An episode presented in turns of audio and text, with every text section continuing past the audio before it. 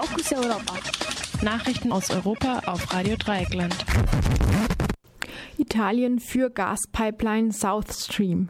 Die italienische Außenministerin Federica Mogherini startete am Mittwoch ihrem russischen Amtskollegen Lavrov in Moskau einen Besuch ab. Sie erklärte kurz darauf, die Pipeline South Stream sei, Zitat, sehr wichtig für die Energiesicherheit unseres Landes und ganz Europas.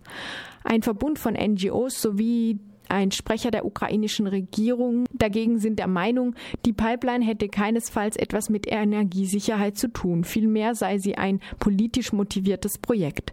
Denn eine Tochterfirma des italienischen Energiekonzerns Eni sei beispielsweise mit dem Bau verschiedener Segmente der Pipeline beauftragt. Die russische Pipeline wird kontrovers diskutiert, da sie die Ukraine umgeht, um Gas nach Südosteuropa zu bringen. South Stream würde damit die Ukraine um Einkünfte für die Durchquerung bringen. Derzeit kommt etwa 80 Prozent der russischen Gasexporte über die Ukraine in die EU-Mitgliedstaaten. Die Ukraine wäre damit von der Versorgung abgeschnitten. So könnte auch politischer Druck ausgeübt werden. Schieflage bei den Geheimdiensten. Nachdem die wahllose Überwachung mehrerer prominenter muslimischer US-Staatsbürger durch NSA und FBI durch Dokumente von Edward Snowden bekannt wurde, richteten 44 Menschenrechtsorganisationen einen Brief an den US-Präsidenten Barack Obama. Sie bitten ihn darin um ein gemeinsames Treffen mit Staatsanwaltschaft und FBI-Führung und vergleichen die rassistische Diskriminierung mit der Geschichte der Praxis von US-amerikanischen Geheimdiensten. Während der 1960er und 70er Jahre waren Bürgerrechtsaktivistinnen und Mitglieder von Minderheiten ungesetzmäßiger und missbräuchlicher Überwachung unterstellt. Das war nicht darauf begründet, was sie getan hatten, sondern an was sie glaubten und wer sie waren. Trotz Bemühungen der Reform werden diese missbräuchlichen Praktiken bis heute fortgeführt. Staat und Strafverfolgung haben ganze Gemeinden zur Zielscheibe. Insbesondere insbesondere amerikanische Muslime. Sie werden wegen ihrer Ethnie, Religion oder Herkunft von Geheimdiensten überwacht, so die Menschenrechtsorganisationen. Eine Sprecherin des Weißen Hauses erklärte, die Angelegenheit solle sehr ernst genommen werden. Außerdem wolle die Regierung ihre Geheimdienste um eine Prüfung ihrer Trainings- und Grundsatzmaterialien auf rassistische und religiöse Voreingenommenheit bitten mit Drohnen für neue Arbeitsplätze. Dafür stehen Gewerkschaft und Betriebsrat des französischen Flugzeugherstellers Airbus am Standort in Bayern.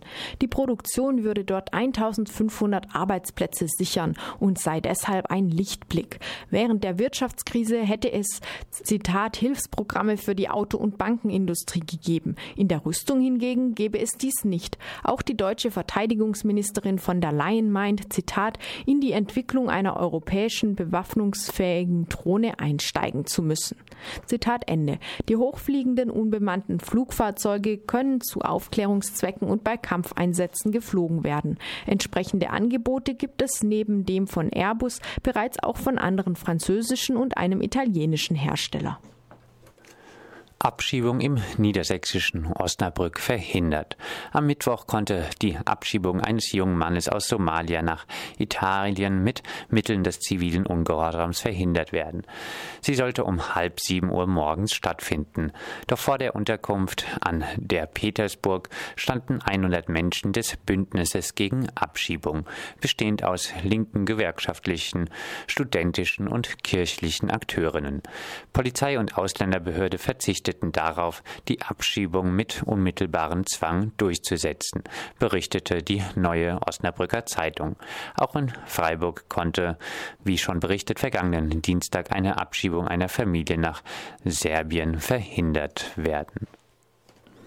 Edward Snowden will noch etwas bleiben. Der Whistleblower, der für ein Jahr Asyl in Russland fand, hat einen Antrag auf Verlängerung seines Visums bei den zuständigen Behörden eingereicht. Als Snowden im Mai letzten Jahres aus den USA floh, steckte er erst mehrere Wochen lang in der Transitzone vom Moskauer Flughafen fest, bevor ihm die russische Regierung einen Flüchtlingsstatus gewährte.